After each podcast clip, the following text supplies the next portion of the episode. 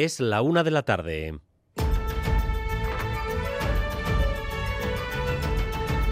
Crónica de Euskadi con Dani Álvarez.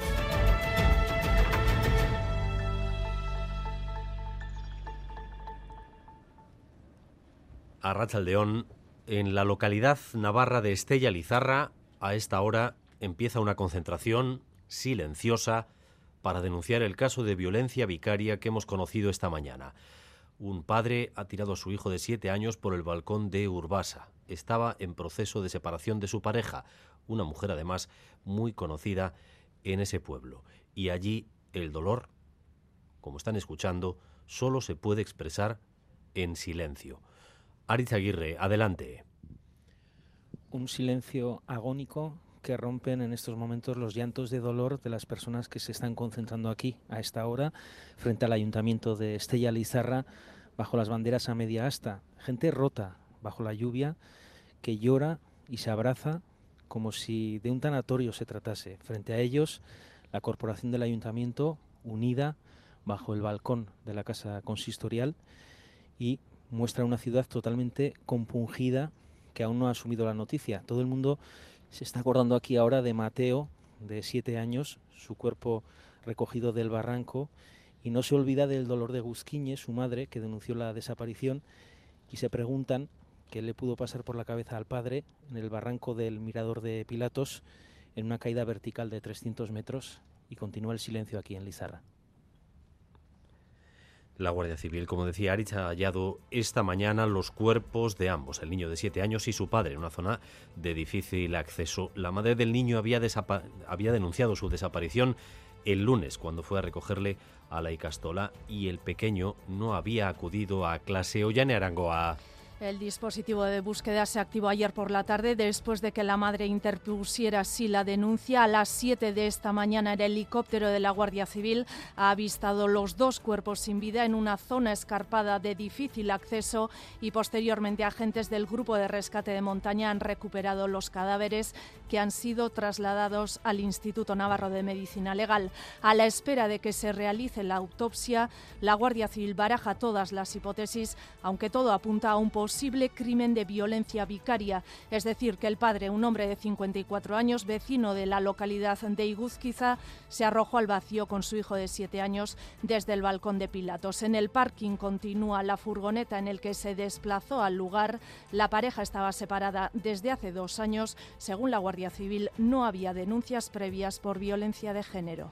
Y en un hospital de Bruselas está ingresado en coma inducido un chaval de 19 años de Zumárraga el miércoles recibió una paliza por parte de una veintena de personas que, entre otros golpes, le propinaron uno en la cabeza. Su familia va a tener la oportunidad de ir al hospital a primera hora de esta tarde. ¿Qué más se sabe de este caso? Amaya Portugal. Sí, la investigación continúa abierta y que se sepa no ha habido ninguna detención por ahora. Lo que sí se sabe es que le robaron. Por esa razón pasaron más de 16 horas desde que se le perdió el rastro hasta que pudieron identificarlo y llamar a su tío desde el hospital porque vive con su tío en Bruselas. Uno de sus hermanos y sus padres se trasladaron a Bruselas el mismo viernes. Su hermano Otmane nos ha contado que está en coma pero coma inducido. Ahora básicamente eh, está un poco mejor porque al, el primer día pues, estaba muy grave y tenía el cerebro mm, bastante hinchado y bueno, ahora eh, mediante pues, algún tratamiento o lo que sea, pues se le ha ido eh, disminuyendo y tal, pero, pero bueno, lo que es, o sea, está, digamos, dormido por ellos. Sí, en coma inducido y cada día pueden ir a visitarle durante media hora precisamente por esa delicada situación. Por la tarde podrán verlo otra vez.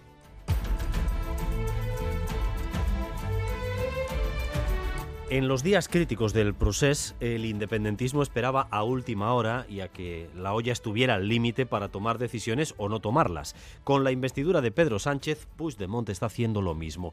Y las consecuencias de dilatar los plazos son, por un lado, que los jueces están activando a toda velocidad sumarios pendientes para que la ley de amnistía llegue tarde y por otro que la revuelta en las calles contra las sedes del PSOE sea cada vez de mayor tamaño. Así que a esta hora la noticia sigue siendo que no hay noticia Madrid y Sarobaza.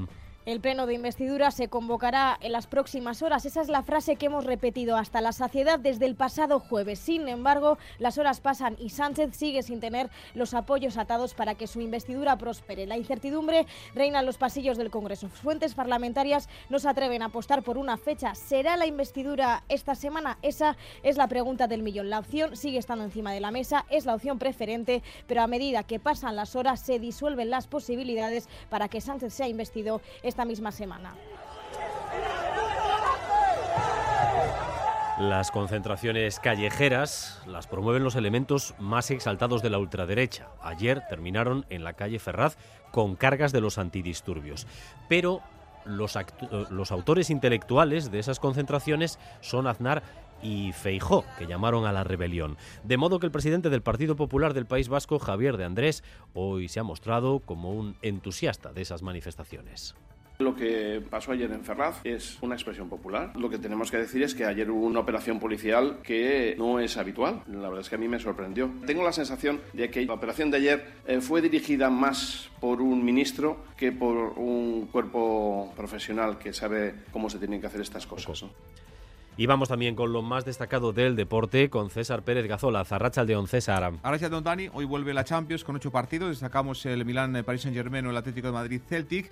Mañana juega Real. Lo hacen anoche ante lo Benfica, un partido que puede suponer el pase a octavos de final de la Liga de Campeones para el equipo de Imanol. Esta mañana en Zubieta, Traoré y Zubeldia se han eh, entrado con el grupo y podrán estar ante el conjunto portugués. Por cierto que el Granada, equipo de primera, ha sido eliminado de la Copa por alineación indebida en la primera ronda en su partido ante el Arosa. Y en pelota, segunda jornada de las Winter Series desde esta punta anoche en Guernica, en el highlight de la vía foral, Aricher Kiaga y John Ibarrucea derrotaban por 2 a 1 a la pareja formada por Johan Sorozábal e Imanol López.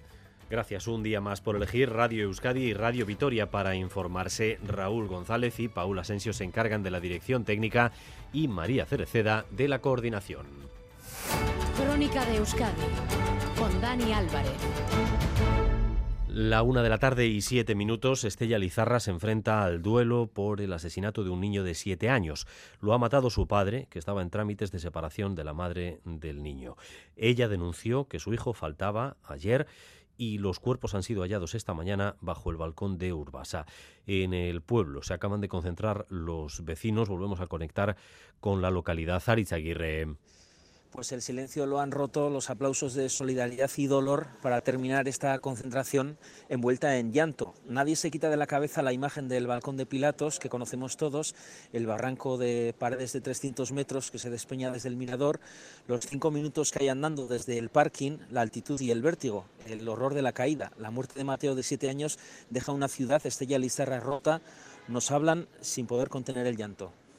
Que es horroroso, horroroso fuerte porque tienes niños, porque tienes nietos, porque tienes todo y no sabes. Hemos quedado súper heladas. Se la ha cruzado el cable y he hecho, me voy de aquí y me llevo también al otro. Es una putada. ¿Cómo puede un crico de siete años, si se quiere matar, que se mate él? y que deje a la criatura vivir. Pero mira qué pobre madre.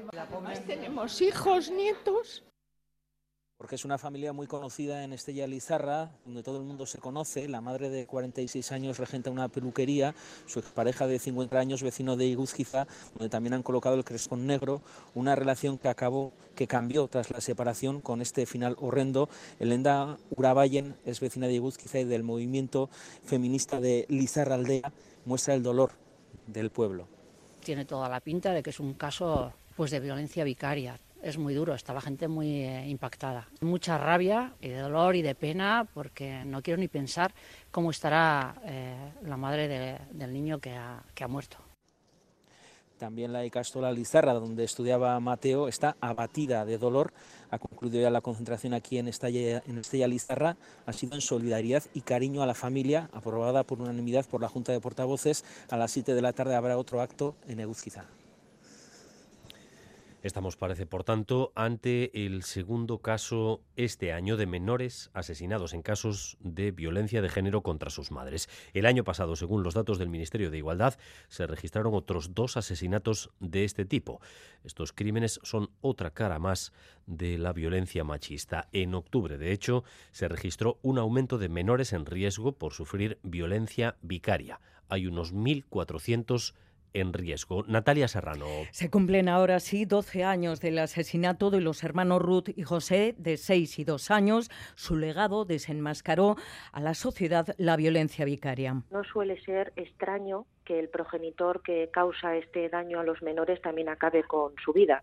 Quiero decir, el objetivo del agresor eh, es eh, hacer daño a la mujer, porque ya digo que es una forma de violencia de género, a través de los seres más queridos, fundamentalmente hijos e hijas. Desde la condena entonces del padre José Bretón se realiza ya un registro de los menores asesinados por esta violencia vicaria, 48 desde entonces, desde 2013. El año pasado el Ministerio de Igualdad registró dos crímenes de este tipo. El primero fue el del pequeño Jordi, en Sueca, de 11 años, y en 2021 registró también el repunte en el número de víctimas de menores, la dramática cifra de siete niños, niñas víctimas mortales, entre ellos las hermanas de corta edad Ana y Olivia en Canarias. La identificación social, penal y administrativa de este tipo de crímenes de violencia de género, exponen los expertos, es necesaria por ser el primer paso cada vez sabemos, digamos, etiquetar esta forma de violencia de una forma más específica para poder identificarla con carácter previo y para poder también adoptar medidas que puedan evitar este tipo de, de desenlaces. Que lo importante es el contexto para poder eh, pues bueno pues eh, determinar que efectivamente esto tiene su origen en este tipo de violencia de género. Olga Rodríguez es abogada especializada en violencia de género. Explica que se trata de identificar para evitar, para poner en marcha protocolos, pero en octubre supimos a través del Ministerio de Interior que casi 1.400 niños y niñas estaban en riesgo potencial de sufrir violencia vicaria. Son un 50% más que el mismo mes del año pasado. En este caso concreto de Estella Lizarra, la Guardia Civil está siendo de momento cauta con la investigación.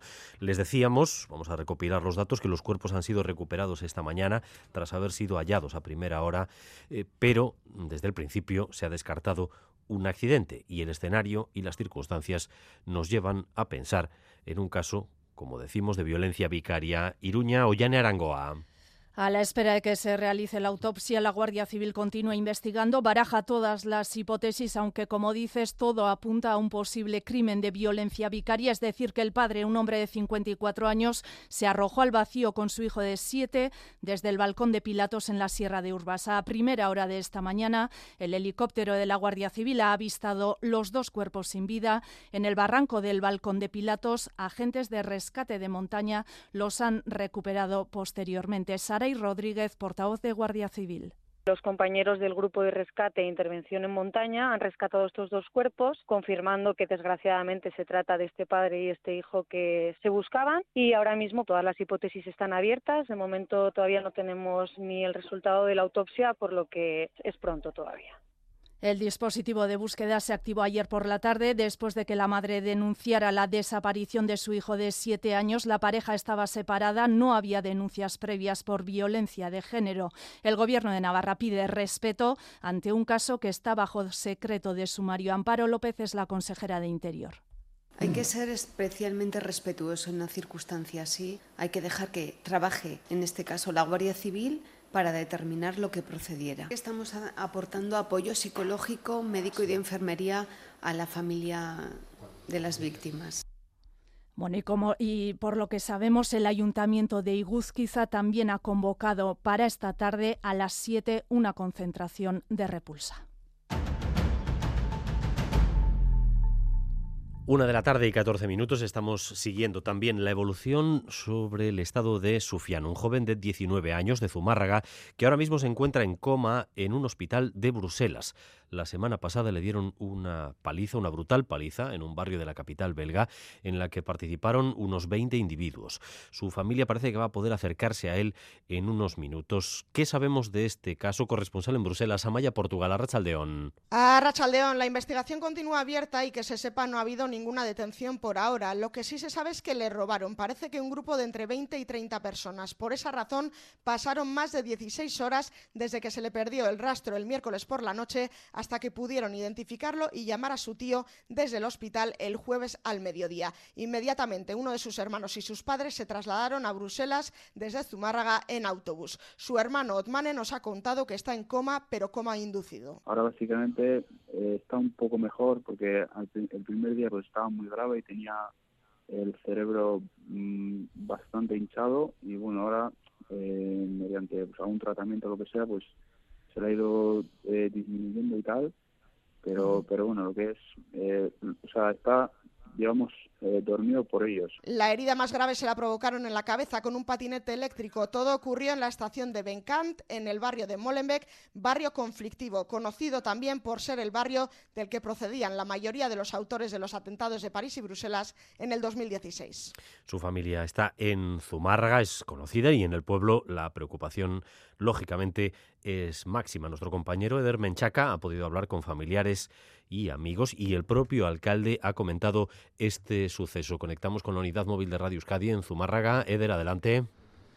Sí, las palabras en Zumárraga son dolor y consternación, donde algunos familiares aquí residen desde hace ya más de 20 años, no dan crédito tras conocer esa noticia. Nos lo contaban Hassan, su tío, y Wasim, amigo íntimo de Sufía, en el cual, de hecho, había hablado con él el día previo a la agresión. Les escuchamos. Ni hablar, mi hermano, el padre de él, ni hablar, ni la padre ni la madre. Fue sorprendente para todos, muy, nos dejó muy en shock, muy no saber cómo reaccionar por el aprecio que le tenían, era muy sociable. Un joven muy conocido en el municipio, en los eh, comercios también, nos lo contaban. El alcalde de Zumárraga, Miquel Arroyo, ha contado esta mañana que hay mucha conmoción y ha mostrado todo su apoyo a la familia. Konbozio puntu bat badauka herriak, e, bertako gaztea izan da, bertako kuadriako gurasokin izketan iteko aukera izan dut, beraiekin ikusiko ditugu aberre zer eh, bideratu, bideratzeko aukera daukagun, eta honekin batera garrantzitsuena da gaztea e, osatzea. Escuchábamos al alcalde Miquel Serrano y desde sus familiares, cuadrilla y vecinos también están muy pendientes de las noticias que puedan llegar desde Bruselas.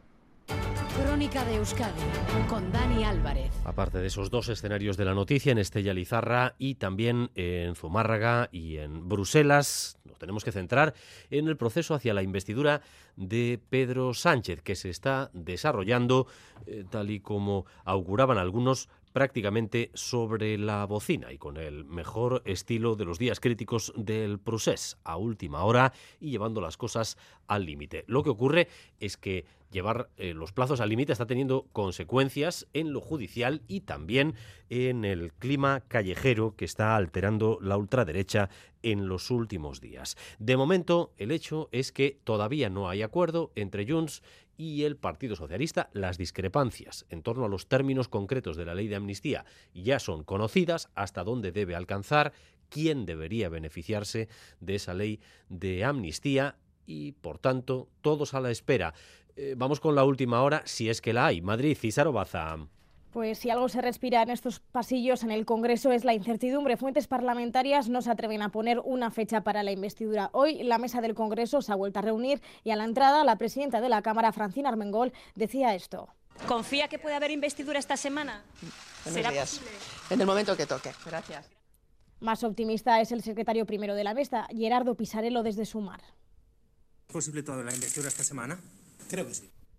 Creo que sí, decía, pero lo cierto es que venimos diciendo desde el pasado jueves que el pleno de investidura se puede convocar de un momento a otro, que es inminente y a estas horas seguimos sin tener ninguna garantía. El acuerdo con Junts aún no está cerrado y por ende Sánchez no tiene atados todos sus apoyos para la investidura. El pleno se convocará, dicen fuentes del Congreso, cuando se den las condiciones para que la investidura salga adelante. Y ahora mismo esas condiciones no se dan. Así pues, un día más nos toca esperar a que lleguen noticias desde Bruselas. ¿Se celebrará el pleno esta semana? No se descarta. La opción sigue estando encima de la mesa, pero si las negociaciones se siguen dilatando, el Pleno, en este caso sí, de forma inminente, tendrá que retrasarse probablemente una semana más. Los elementos más asilvestrados de la derecha están promoviendo concentraciones en los últimos días frente a las sedes del Partido Socialista eh, para eh, hacer eh, que los socialistas se achanten y finalmente no acaben aprobando la ley de amnistía.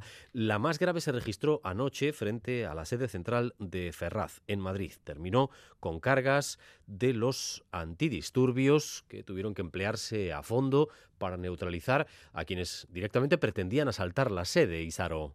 Sí, pero desde Interior defienden la actuación policial anoche en Ferraz. Tres personas fueron detenidas y dos agentes resultaron heridos leves. La intervención, dicen fuentes de Interior, fue proporcionada. Explican que entre la multitud pacífica aparecieron personas con el rostro cubierto y estética ultra que lanzaron botellas de cristal y otros objetos a los agentes. La Policía Nacional intervino incluso con gases lacrimógenos, también con una pala, tres palos de madera, una barra de hierro y tres barras extensibles. Recordemos anoche que cientos de personas se volvieron a concentrar entre la sede del PSOE convocados por Revuelta, organización vinculada a Vox. Incluso acudió el propio Santiago Abascal. La noche se volvieron a escuchar consignas como estas.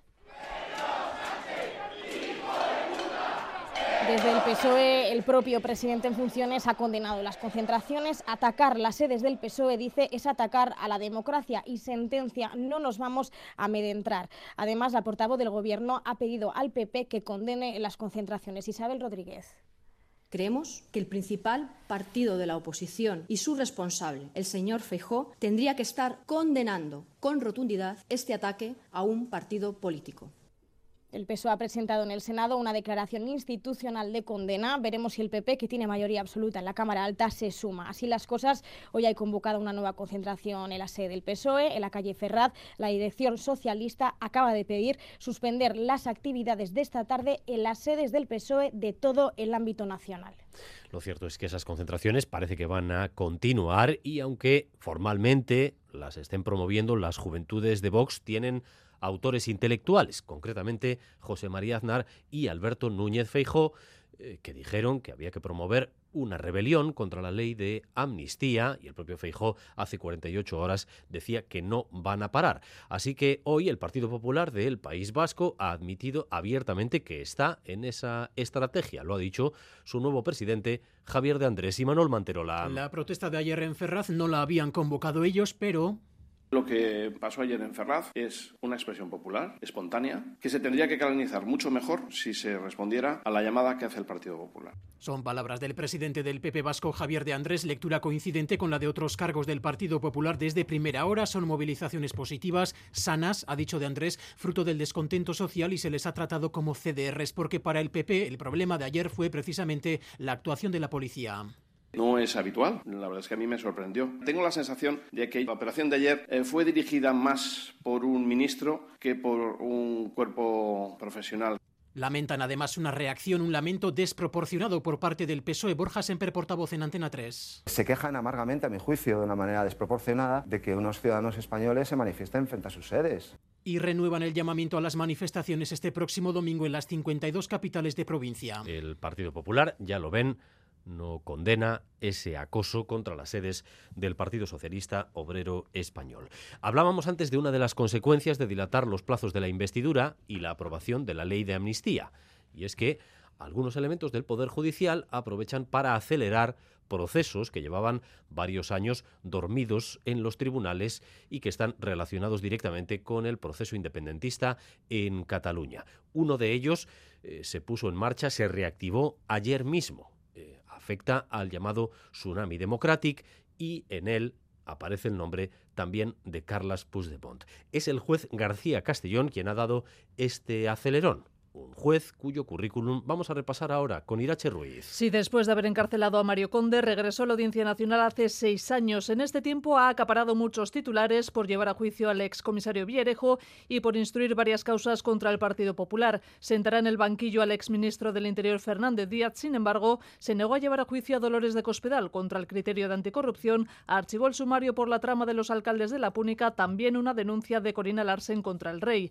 El juez García Castellón también intentó imputar al entonces vicepresidente del Gobierno, Pablo Iglesias, y abrió una investigación contra la financiación de Podemos. Quedaron en nada ambas porque la Fiscalía no vio causa en ninguna de ellas. En 2020 el magistrado acudió al Consejo General del Poder Judicial para denunciar una campaña de difamación y hace unas semanas en un acto de la órbita de Vox señaló que aunque no está prohibida expresamente en la Constitución, la amnistía no tiene cabida en ella, al igual que el esclavismo.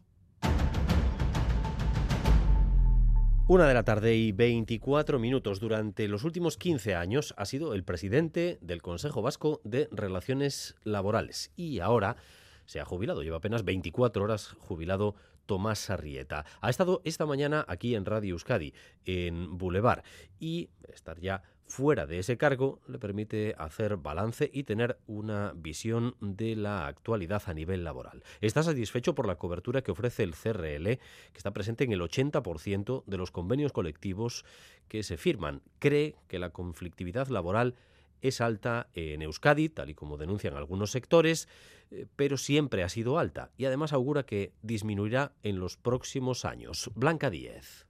El expresidente del Consejo de Relaciones Laborales admite que en Euskadi la conflictividad ha sido y sigue siendo alta.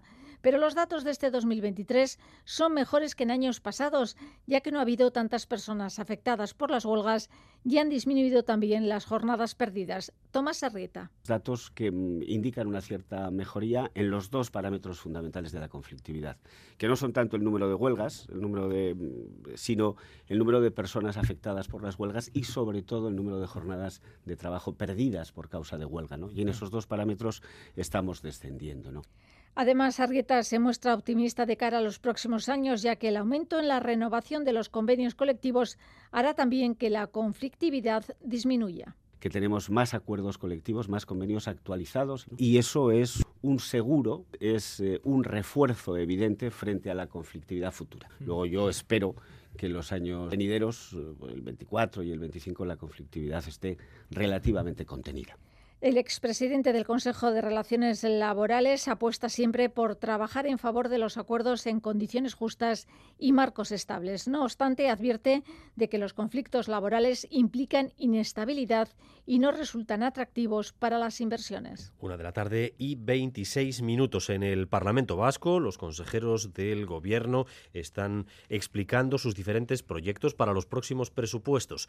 Esta mañana ha pasado por el Parlamento la consejera de Salud, Gochones Sagardui. Salud aumenta su presupuesto un 5,3% y en la inversión por persona, por ciudadano, eh, dice Gochones Sagardui, que superan los 2.200 euros ha augurado que el año que viene será un año de hitos por los proyectos en los hospitales vascos y por los procesos de estabilización de la plantilla. Natalia. Sí, nuevamente es el departamento con mayor dotación del Gobierno. Entre los proyectos está la protonterapia, los bloques quirúrgicos de Vidasoa Zumárraga, el Hospital de Arrasate, la hemodiálisis de Chagorrichu o también las obras de reforma de Cruces, Basurto y Galdácano. La consejera destacaba tres hitos, esa inversión en los hospitales, la integración también del oncológico en la red pública y la estabilización de la plantilla con esas 11.000 plazas en OPE. Pero el año, además, será o deberá ser el de la reducción de las listas de espera. Decía la consejera Sagardui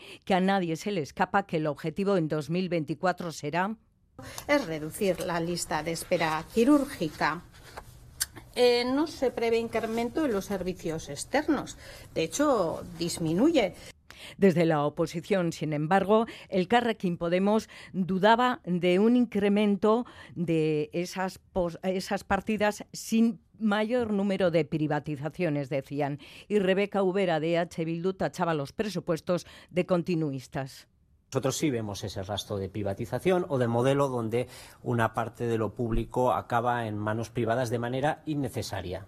Orain arteko e, politiketan eta lan hildoan e, sakontzen dute, nekez indartuko dugu osakidetza, orain arteko politikekin ez bada lortu, ba, berdina egitera datozen aurrekontuekin ba, oso saia izango da.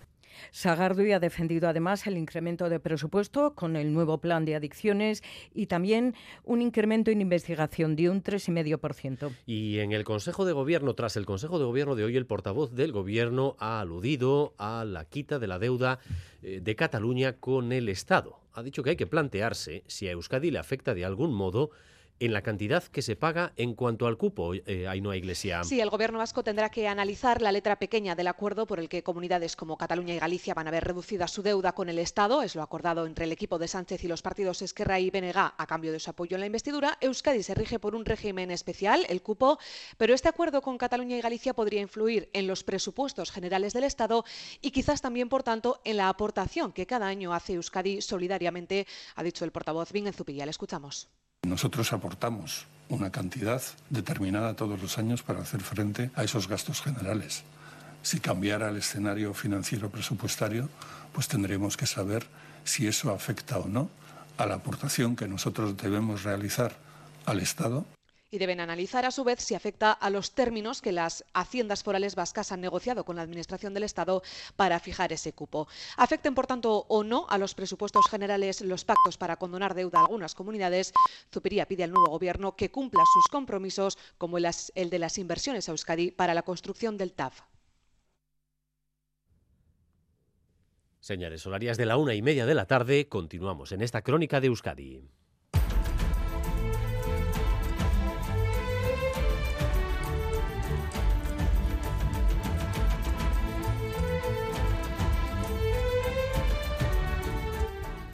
Última hora en torno al tráfico. Precaución en San Sebastián, en la Guipúzcoa 20, en el túnel de Polloe. Un coche averiado ocupa un carril en sentido Herrentería. Guipúzcoa 20, en Donostia, en el túnel de Polloe. Coche averiado que ocupa un carril en sentido Herrentería. Recuerden y tengan precaución según nos informa el Departamento de Seguridad 688-840-840, el número de WhatsApp de Radio Euskadi. Y vamos también con la previsión meteorológica de cara a las próximas horas. Euskalmet, Arrachaldeón. Caixo Arrachaldeón, el viento va a girar a oeste o noroeste durante las próximas horas y será bastante molesto en la costa. A partir de entonces irán entrando intervalos nubosos que dejarán chubascos especialmente cerca de la costa, siendo más ocasionales en el interior de la vertiente cantábrica y prácticamente no esperamos lluvia en Álava y mitad sur de Navarra. Por tanto, chubascos, sobre todo en la costa y alrededores, que podrían ser localmente más intensos. Eso sí, el ambiente va a ser frío en general, sobre todo en Álava y Navarra, donde los termómetros se quedarán ligeramente por encima de los 10 grados. Y a partir de las 2 y cuarto aquí en Radio Euskadi, la información deportiva en Quirol al día con las noticias que les va a avanzar ya César Pérez de Cazolaz. Adelante, César. Arracha Don Dani, hoy vuelve la Liga de Campeones con ocho encuentros. Destacamos el Milán, Paris Saint-Germain o el Borussia Dortmund, Newcastle. Y mañana miércoles juega la Real Sociedad en Anoeta ante el Benfica, un partido que puede suponer, en caso de ganar el equipo de Imanol, el paso octavos a la Liga de Campeones del conjunto Chirurdín. Esta mañana en Zubieta, Traoré, que se lesionó el sábado ante el Barça, se ha entrenado con el grupo y todo apunta a que podrá estar el africano ante el conjunto portugués. Vamos a buscar la última hora del conjunto Churdín. Chemo bien, ¿qué tal? Archaldeón. Archaldeón, la última hora del partido de mañana que pasa por... Eh, por un lado, por el entrenamiento de la Real Sociedad, en estos momentos a punto de finalizar en Zubieta, las novedades más llamativas, por lo menos en el inicio del trabajo, recordamos que el entrenamiento es a puerta cerrada, las ausencias de Barrenechea, eh, al margen de las ya conocidas de Pacheco, Tierney y Andrés Silva, y la presencia de Traoré y Zubeldia aunque habrá que esperar hasta que Imarol facilite la lista de convocados para determinar exactamente cuáles son los planes y cuáles son las posibilidades de cada uno de estos futbolistas. Y por otra parte, en estos momentos, tomando tierra ya en el aeropuerto de Foronda, en Vitoria-Gasteiz, la expedición del Benfica con Roger Smith a la cabeza y con la nota más destacada, la presencia del argentino Ángel Di María, que por lesión no pudo estar en el partido de la primera vuelta. Es que Ricascocheva, por cierto que el Granada, equipo de primera, ha sido eliminado de la Copa por alianza indebida en la primera ronda en su partido ante el Arosa.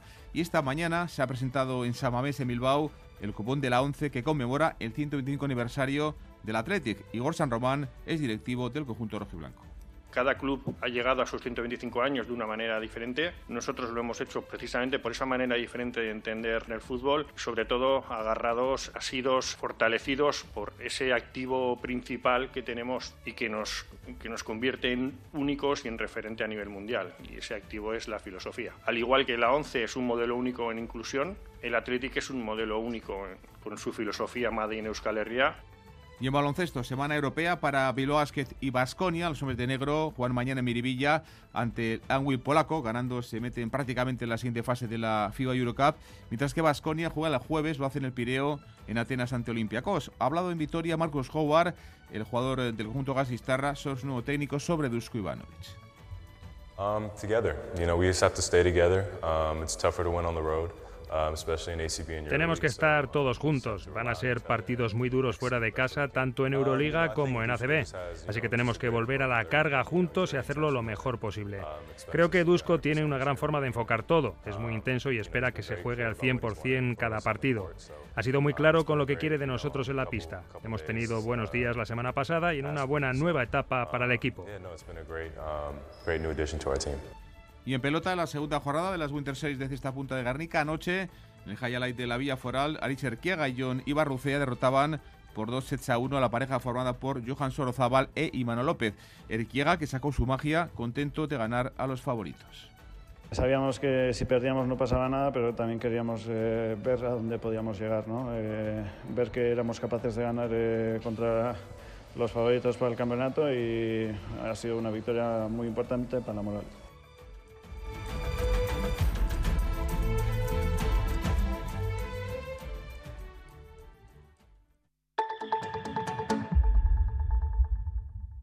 Llega el sorteo 11 del 11 de la 11. El sorteo que más da. Espera, espera, espera. Otra vez. ¿Cómo que qué más da? ¿Qué más te dará a ti? Que son 11 millones. Vamos a ver si así se entiende.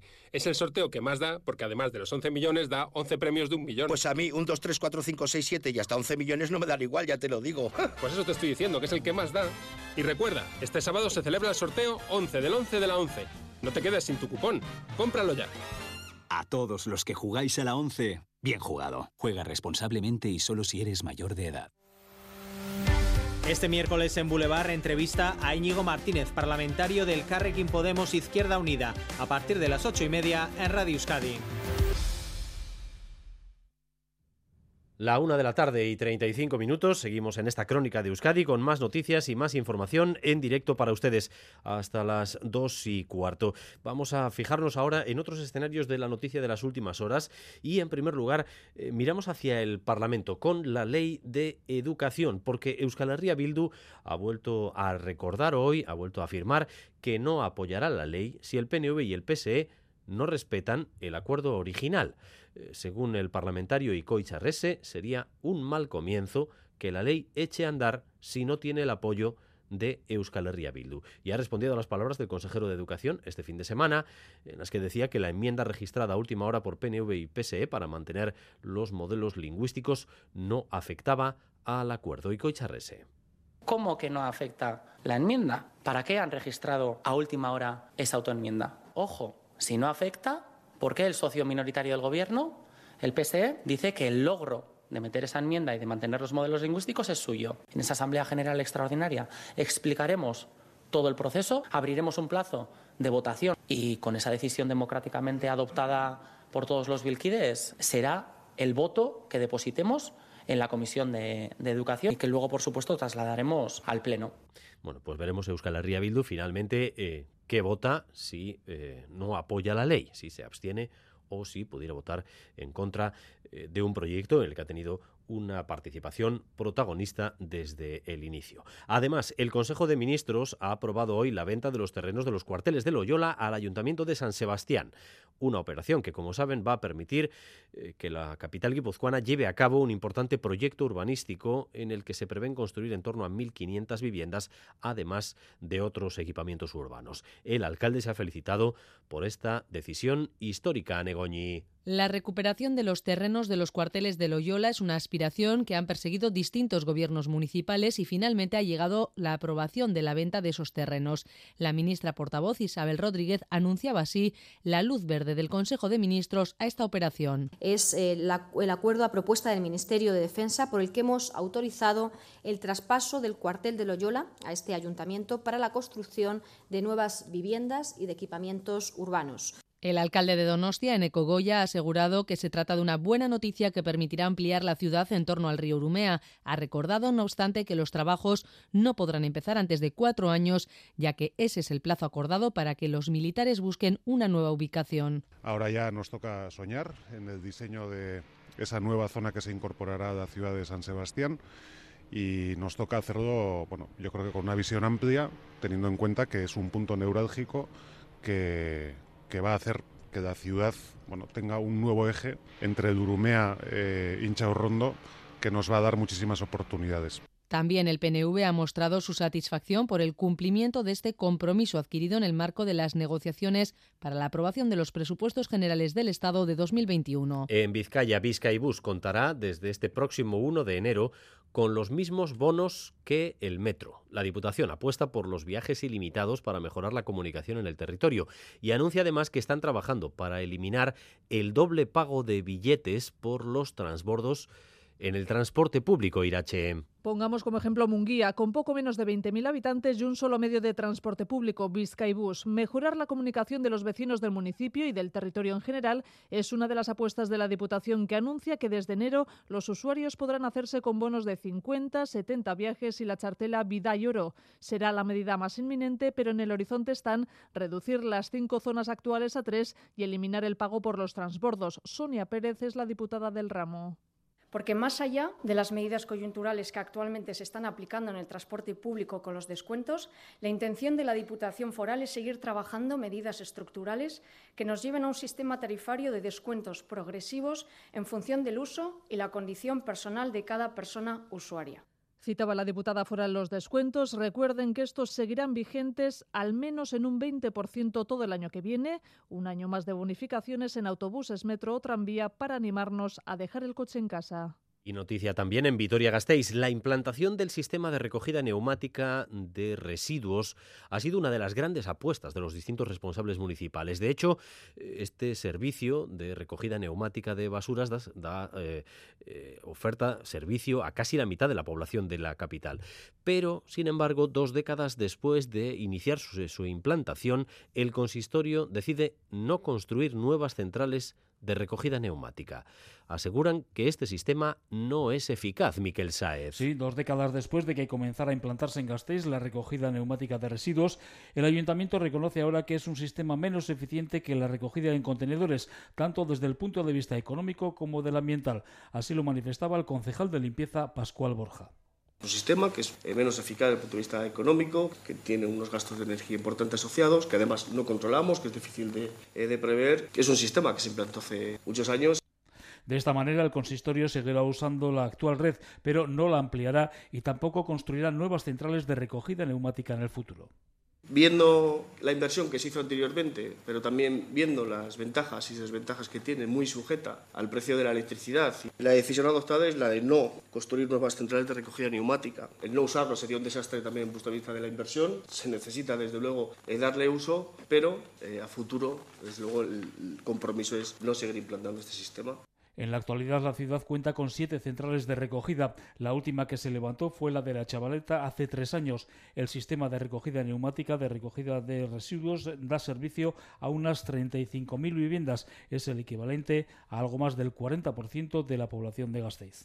Y la enfermedad hemorrágica bovina se extiende también por territorio a la vez. Desde que apareció el virus en Araba hace dos meses, se han detectado ya más de 400 casos en 160 explotaciones ganaderas.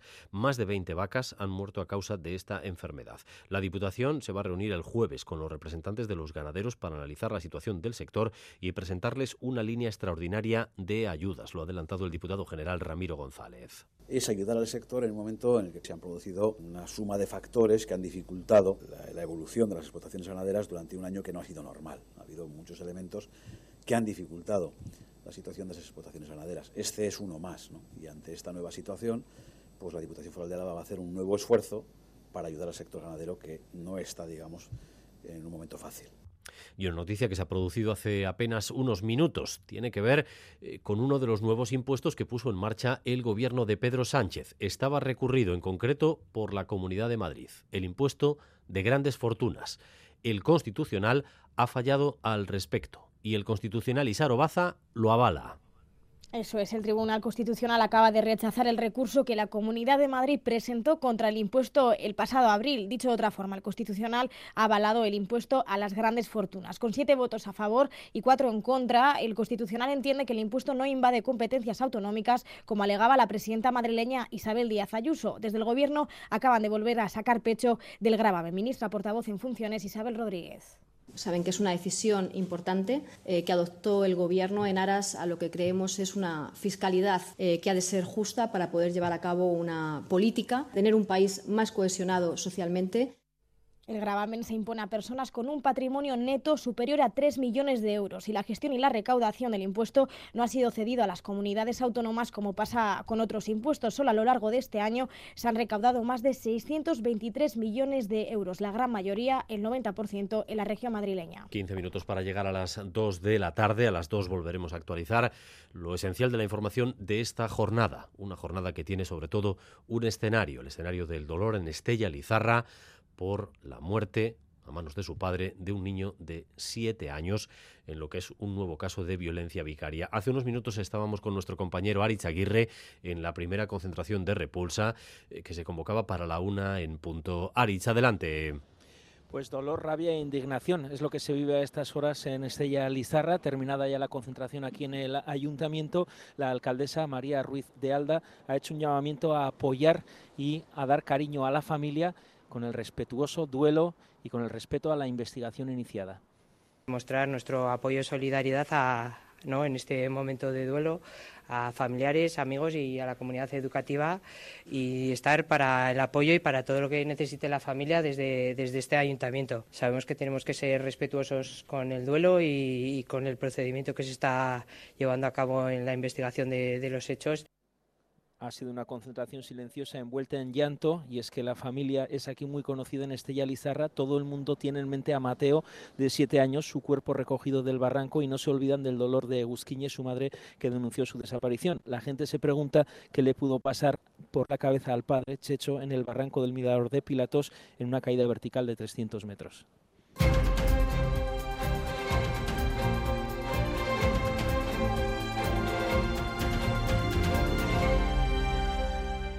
Y en Gaza, la ofensiva sobre el sur por parte de Israel y la respuesta del ejército cumplen un mes y los bombardeos han continuado en las últimas horas. Óscar Pérez. Las bombas han seguido cayendo hasta las 10 de la mañana, momento en que Israel ha abierto otro paréntesis de cuatro horas en sus ataques para que los gazatíes se desplacen hacia el sur. Hasta ese momento el sonido allí ha sido una vez más el de las bombas. Y las consecuencias también las sigue sufriendo un día más la población civil. La autoridad local vuelve a hablar de más decenas de muertos este martes en los ataques israelíes. Entre ellos también un periodista de la agencia de noticias palestina que ha muerto junto a 40 familiares que se encontraban todos ellos en el mismo edificio bombardeado esta mañana. 10.328 es el último balance de muertos en Gaza desde el 7 de octubre. Hablamos ya con Jerusalén. Miquel Ayestarán, Arrachaldeón. Bueno, en las últimas horas hemos escuchado además a Benjamín Netanyahu en una entrevista en la cadena estadounidense ABC. El primer ministro ha hablado ya del día siguiente al que acaben esas operaciones contra Hamas y Netanyahu ha dicho que la seguridad en el futuro va a estar siempre ya en manos de Israel. Así es, eh, Benjamín Netanyahu eh, había muchas dudas sobre cuáles eran sus planes eh, después de, la guerra. Incluso aquí algunos medios habían dicho que Anthony Blinken, después de su último viaje, había salido sorprendido por la falta de planificación, por la falta de planes del gobierno de Netanyahu sobre el día después a la guerra. Pues bien, yo creo que en respuesta a, a estos comentarios del equipo de Blinken, Netanyahu en esa entrevista concedida a la cadena ABC, ha dicho que ellos eh, piensan eh, tener el, control de la seguridad, digamos, de forma indefinida y, poco después su ministro de Defensa ha vuelto a decir eh, algo parecido. Ha dicho que van a tener capacidad de acción en Gaza para hacer todo lo que lo que estimen oportuno. Es decir, una situación muy parecida a la que tienen ahora mismo en, Cisjordania. El dibujo, desde luego, que se presenta es el de una, una Gaza que Israel volvería a ocupar militarmente lo que es toda una incógnita, saber es eh, la forma que va a adoptar esa, ocupación. Pero Netanyahu ya ha dicho control de seguridad indefinido y Joab Dolan, su ministro de Defensa, que podrán actuar siempre que lo estimen oportuno. Eh, lo cierto, Miquel, es que eh, se cumple ya un mes desde que jamás lanzara aquella ofensiva absolutamente inesperada sobre el sur de Israel y a partir de ahí la respuesta del, ejército. los israelíes están recordando hoy a las 1.400 víctimas de aquel 7 eh, de octubre. Es día de duelo. Sí, es día de duelo. Se ha guardado un, minuto de silencio eh, a nivel nacional.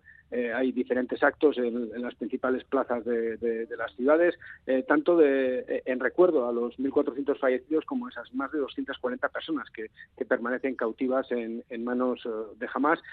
también le han dado ya un nombre oficial a ese, a ese sábado 7 de octubre, le llaman el Black Sabbath, el sábado negro, y a lo largo de esta jornada hasta el final vamos a tener una vigilia, va a acabar con una vigilia frente al, al muro de los lamentos eh, pues eh, al anochecer. Eh, digamos que la sociedad todavía aquí sigue en, en estado de shock, ¿no? no se pueden creer cuando ven, siguen viendo esas imágenes, siguen viendo estas cifras y por eso eh, digamos que están todo lo que está pasando al otro lado de, del muro, al otro lado de la verja de separación, muchos lo ven como parte de esa de esa, de esa venganza ¿no? que, prometió Benjamin Netanyahu el primer día y que se está que se está llevando a cabo. Eh, ellos eh, están con su con su duelo particular, con este sobre todo en esta en esta jornada de luto y, bueno, pues como pasa una vez más, ¿no? Parece que los 10.000 muertos al otro lado pues no, cuentan. Eh, lo cierto, Miquel, es que ya sabemos cuál es el proceder del ejército de, de Israel, lo ha demostrado eh, sin remilgos en las últimas décadas. Eso lo va a seguir ejecutando en, Gaza, a nadie le cabe duda. Eh, pero además, en todos los órdenes, además de en el orden militar, en el orden político, en el orden de las relaciones públicas, eh, los dirigentes de, Israel mm, tienen una misión, una misión casi religiosa, y lo comentábamos el otro día, y ejercen un pressing total. Quisiera preguntarte si, los informadores que estáis ahora mismo en Israel sentís ese pressing y, os marcan de cerca para que eh, no digáis nada que incomode las decisiones que toman. Desde luego, el, movimiento de, de Pierre de, Israel no es nuevo, es algo conocido desde hace mucho tiempo. ¿no? Sobre todo yo creo que lo que más les, preocupa es eh, los medios de comunicación anglosajones, ¿no? empezando por, por el, super, todopoderoso New York Times o, lo que es la, agencia Associated Press y, el Guardian, el Washington Post. Esos son los medios a los que más eh, lo, que más siguen de cerca. ¿no? Pero desde luego también eh, la prensa, lo que es la prensa española, también la, la controlan y bueno, pues la forma de presionar que tienen pues es la forma habitual, ¿no? Normalmente en vez de ir directamente pues siempre van hacia, hacia las jefaturas de los medios o de forma, es una presión indirecta que luego sin embargo eh, cuando se fijáis un poco en los hilos de las redes sociales pues dan miedo, ¿no? Dan auténticamente miedo pues cómo se han, cómo se han exacerbado las posiciones a uno y a otro lado, ¿no? Y, muchas veces pues la gente tampoco entiende o no quiere entender ¿no? Que, nosotros no somos, al menos en mi caso yo no soy ningún activista, yo soy un periodista, intento hacer el trabajo lo mejor que puedo con mis limitaciones, pero realmente echar un vistazo a, los perfiles de redes sociales hoy en día pues da, bastante miedo. Miquel, allí estarán en directo para ustedes un día más. Un abrazo, Miquel. Agur, Dani. Agur. Em, la pregunta, Oscar, también eh, se la plantea mucha gente, yo creo que con, eh, cierta resignación. ¿Podrían ser los dirigentes de Israel juzgados por eh, crímenes de guerra por parte del Tribunal Penal Internacional?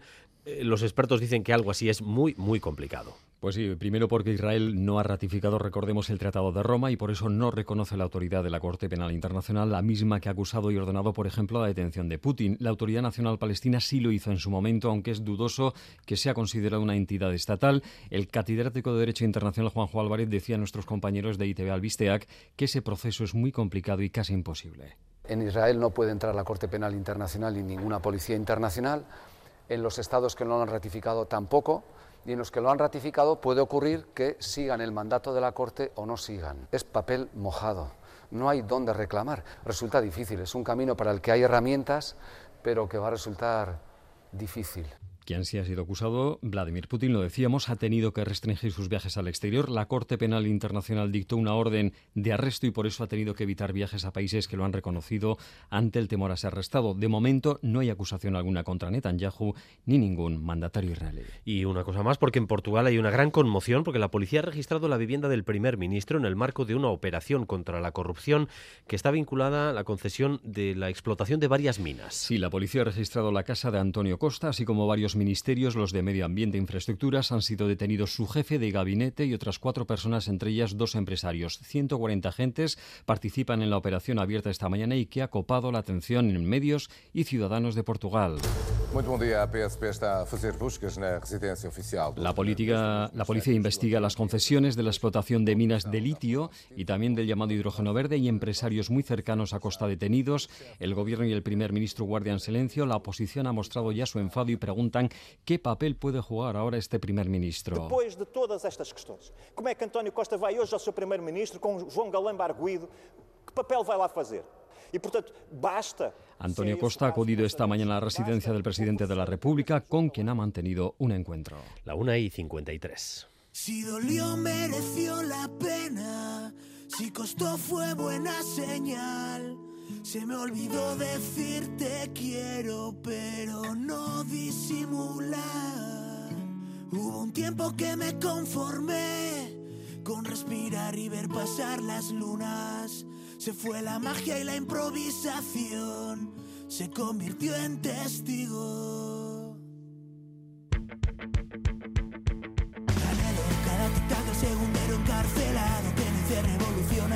Del suelo. Tropecé más que en alturas. Cinco minutos para llegar a las dos de la tarde. Ya está con nosotros Galder Pérez. Arrachaldeón Galder. A Rachaldeón, Dani. Confesiones de un amor abstracto. Primer, mini- eh, primer ministro, no, primer ministro era el de Portugal, el que estaba hablando antes. Este es el primer disco en solitario eh, del cantante y todavía no primer ministro, ni Lendakari, ni nada, Aymar. Bueno, yo qué sé, igual en los bares de Guernica le llaman primer ministro así de bromas, ¿no? Al eh, músico y poeta los de que me hayan escuchado ¿no? en Guernica y le conozcan a él ya se lo van a decir. Que nos cuenten, que nos cuenten. sabes lo que ha dicho el Álvarez esta mañana. ¿Cómo es Aymar en Guernica?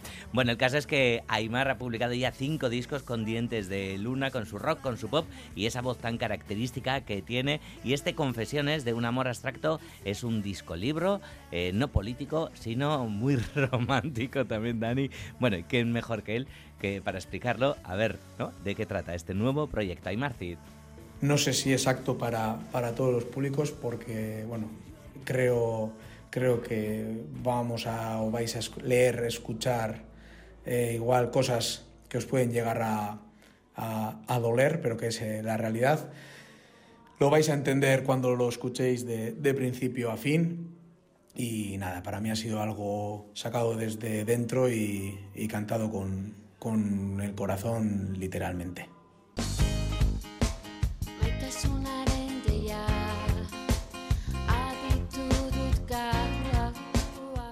Ya lo han oído. Precisamente con el amor como tema principal, eh, dará comienzo en Donostia el lunes una nueva edición del Festival de las Letras Literactum, un festival que año tras año ofrece nuevas propuestas al público. Y son muchísimas. La literatura, los libros y creadores son el eje de este festival que también ofrece teatro, mesas redondas, exposiciones, música y hasta una cena, fíjate qué bonito, en torno a la vuelta al mundo en 80 días de Verne. Reconocidos autores como Antonio Muñoz Molina, Pachi Zubizarreta, Ray Loriga, Maxim O la autora germana Angie Gavik Stravel van a hablar cada uno, cada una sobre su obra literaria. Habrá poesía con Blanca Jun y Castillo Suárez.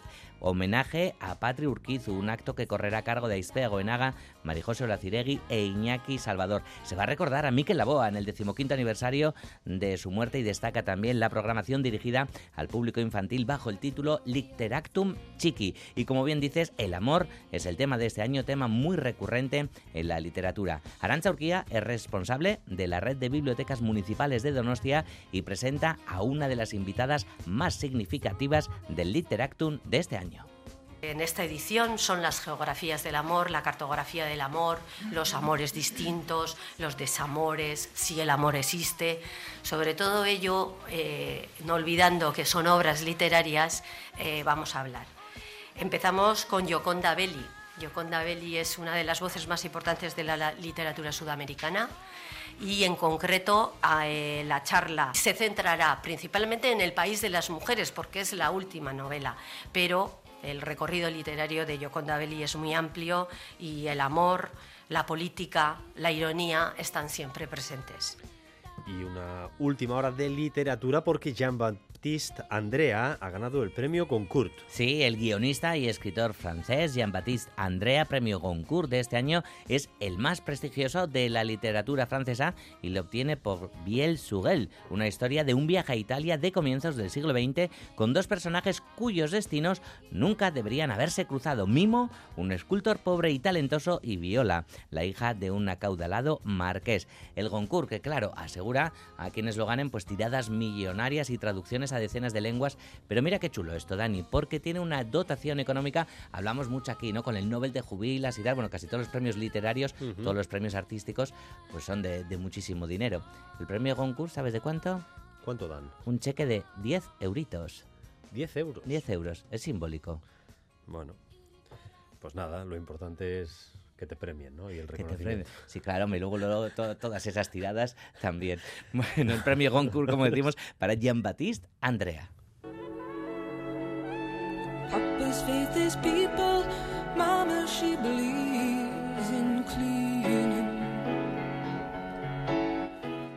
Por cierto, esta noche, en la noche de una peli sobre la resistencia francesa, que va sobre la radio, el papel de la radio. ¿Qué en me, la qué me di- resistencia Ah, vale, no me la pierdo. La voz de la resistencia. La voz de la resistencia, ok. Buena peli. Y hablaremos de Alain Delon también, o sea que va, va un poco de franceses esta noche. Ah, vale, vale, de- pues vale, me viene muy... Yo además no tengo clase de francés, o sea que mira... Y de perros. Hachiko. ¿Te suena Hachiko? Hachiko, sí, claro, el Bueno, perro de pues vamos a contar la historia sí, y sus sí, pelis claro, sí, sí, sí, tengo foto allí en el mosaico de, de Hachiko.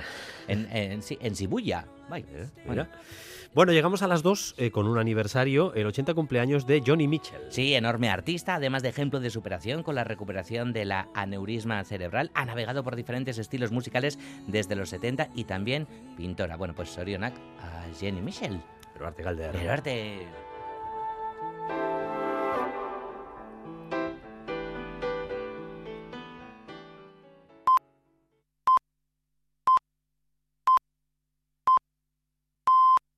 Son las 2 de la tarde.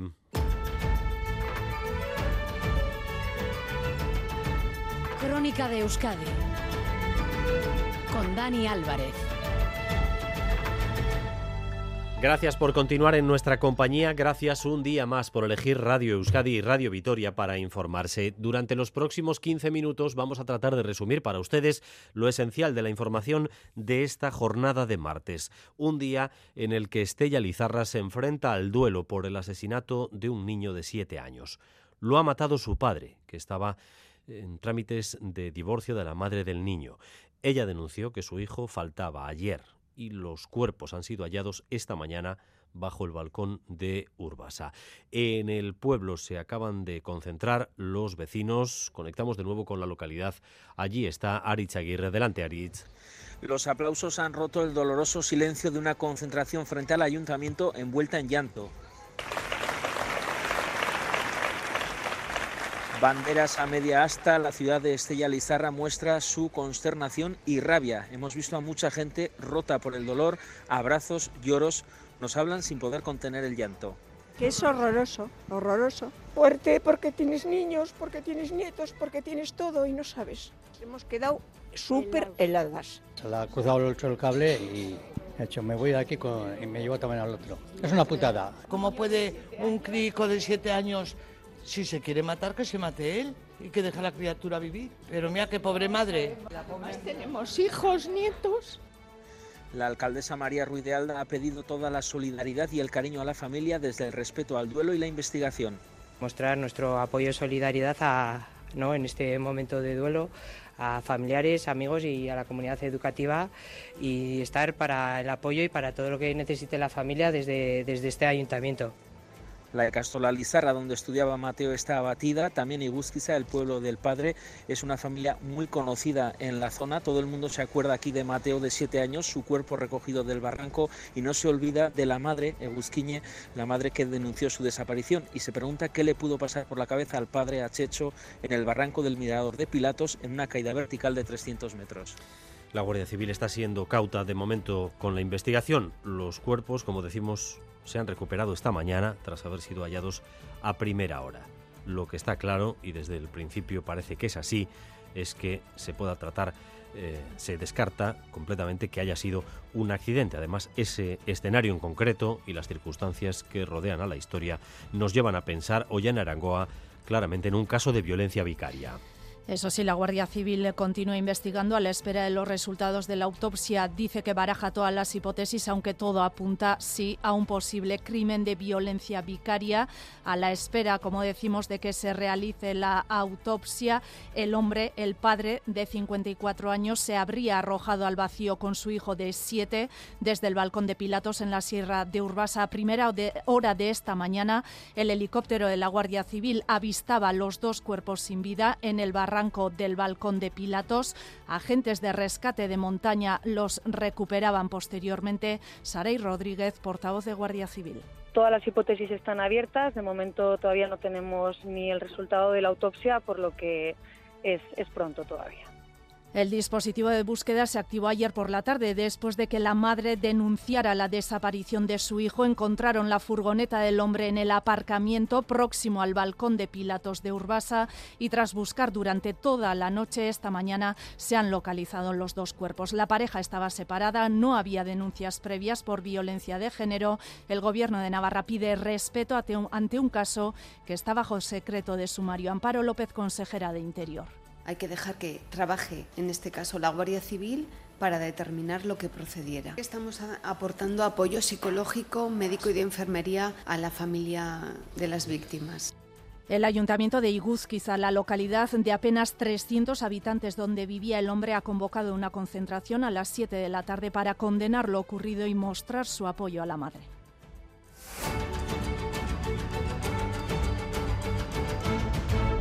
Dos de la tarde y cuatro minutos. Estamos también pendientes de la evolución del estado de Sufian, un joven de 19 años de Zumárraga que ahora mismo se encuentra en coma en un hospital de Bruselas. La semana pasada le dieron una brutal paliza en un barrio de la capital belga en la que participaron unos 20 individuos. Su familia va a poder acercarse a él dentro de unos minutos. A ver qué más sabemos sobre este caso. Corresponsal en Bruselas, Amaya, Portugal.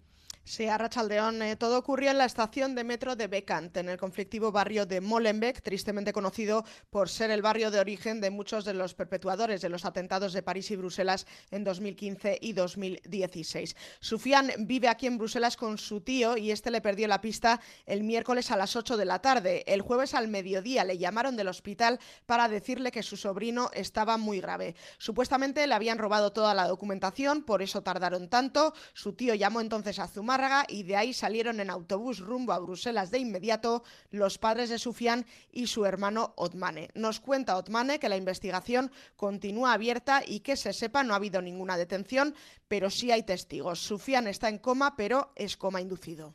Ahora básicamente eh, está un poco mejor porque el primer día pues estaba muy grave y tenía el cerebro mm, bastante hinchado y bueno ahora eh, mediante pues, algún tratamiento o lo que sea pues se le ha ido eh, disminuyendo y tal, pero, pero bueno, lo que es, eh, o sea, está, digamos, eh, dormido por ellos.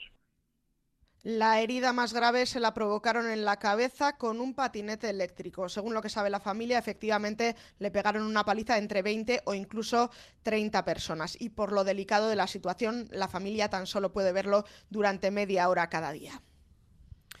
Su familia es de Zumárraga, allí está, es muy conocida y en el pueblo la preocupación, lógicamente, es máxima. La unidad móvil de Radio Euskadi lleva allí un buen rato con Eder Menchaca, que ha podido hablar con familiares, amigos y ha podido escuchar incluso al propio alcalde de la localidad, Arrachaldeón Eder. A Rachaldeón sí, las palabras son dolor y consternación en la localidad guipuzcoana donde algunos familiares residen desde hace ya más de 20 años. No dan crédito a lo sucedido tras conocer esa noticia. Nos lo contaban su tío Hassan y Wasim, amigo íntimo de Sufien. Ni hablar, mi hermano, el padre de él, ni hablar, ni la padre ni la madre. Fue sorprendente para todos, muy, nos dejó muy en shock, muy no saber cómo reaccionar. Por, el aprecio que le tenían, era muy sociable. El joven es muy conocido, nos cuentan, aquí en Zumárraga, también en los pueblos eh, de alrededor. El alcalde de esta localidad, Miquel Serrano, nos ha contado y conmoción y ha mostrado su apoyo a toda la familia.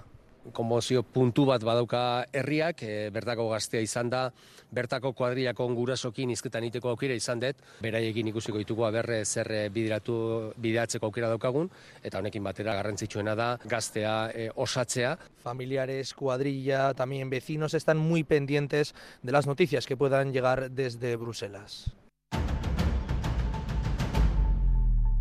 Dos de la tarde y ocho minutos, los plazos al límite para la investidura de Pedro Sánchez. De momento no hay movimientos destacables ni en Madrid ni tampoco en Bruselas, en el entorno de Carlas Puigdemont. Así que los plazos se van dilatando y empieza a descartarse la posibilidad de que el debate de investidura se dé esta misma semana. La noticia a estas horas es que sigue sin haber noticia. Madrid y Sarobaza.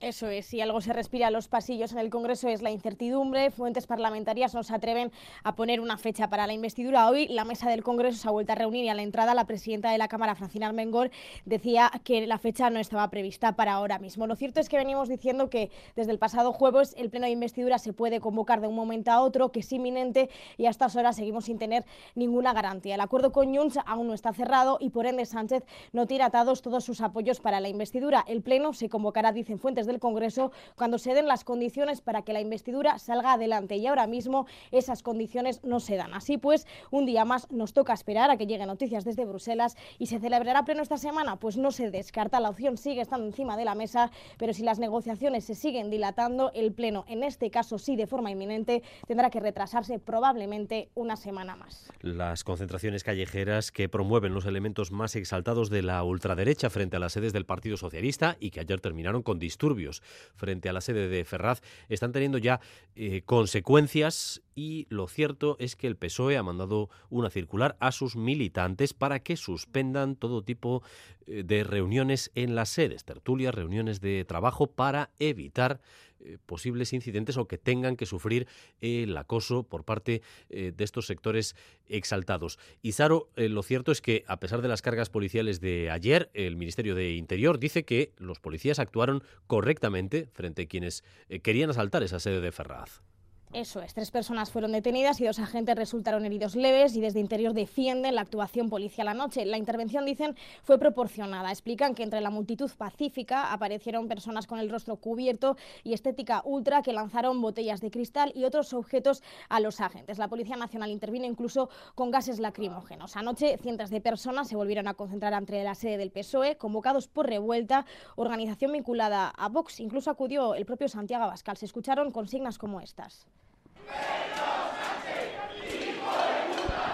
El propio presidente en funciones ha condenado las concentraciones. Atacar las sedes del PSOE, dice, es atacar a la democracia y sentencia, no nos vamos a amedrentar. Además, la portavoz del Gobierno ha pedido al PP que condene las concentraciones. Isabel Rodríguez. Creemos que el principal partido de la oposición y su responsable, el señor Feijó, tendría que estar condenando con rotundidad este ataque a un partido político.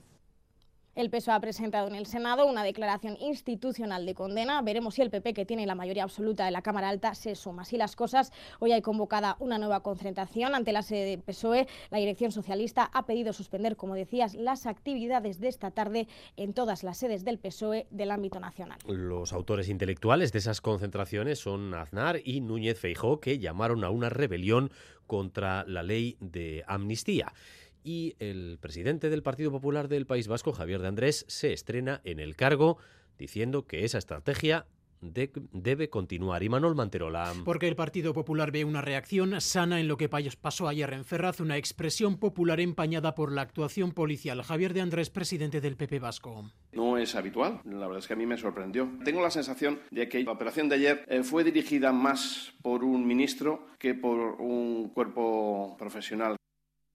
Un señalamiento al ministro del Interior en funciones en la que el Partido Popular ha coincidido con Vox, pero Santiago Abascal acaba de ir un paso más allá.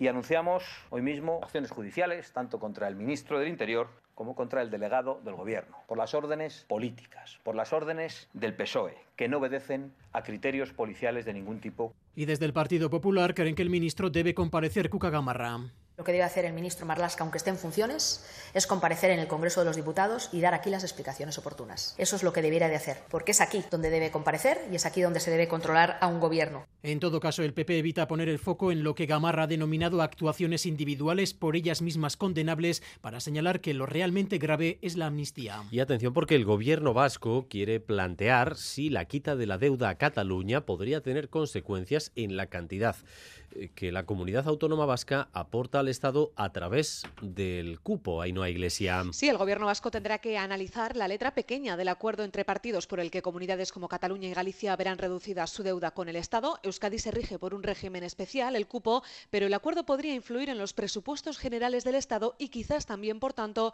en la aportación que hacemos cada año. Vingen Zupiría. Nosotros aportamos una cantidad determinada todos los años para hacer frente a esos gastos generales si cambiara el escenario financiero presupuestario, pues tendremos que saber si eso afecta o no a la aportación que nosotros debemos realizar al Estado. Independientemente de si afecta a los presupuestos generales, el portavoz pide al nuevo Ejecutivo que cumpla con sus compromisos, como las inversiones pactadas con Euskadi para el tren de alta velocidad.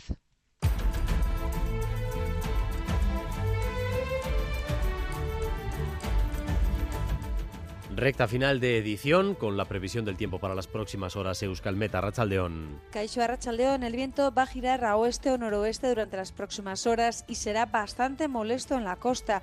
A partir de entonces irán entrando intervalos nubosos que dejarán chubascos especialmente cerca de la costa, siendo más ocasionales en el interior de la vertiente cantábrica y prácticamente no esperamos lluvia en Álava y mitad sur de Navarra. Por tanto, chubascos sobre todo en la costa y alrededores que podrían ser localmente más intensos. Eso sí, el ambiente va a ser frío en general, sobre todo en Álava y Navarra, donde los termómetros se quedarán ligeramente por encima de los 10 grados. Hasta aquí esta crónica de Euskadi, hora y cuarto de información en directo para ustedes. Información que continúa cada hora en punto y a partir de las 7 en Gambara con Arancha García y Miriam Duque. Raúl González y Paula Asensio han estado en la dirección técnica, María Cereceda en la coordinación y si ustedes lo desean, nos reencontramos esta noche en ETV2 en la noche de Besterik ez, zaindu eskerrik asko. Crónica de Euskadi con Dani Álvarez.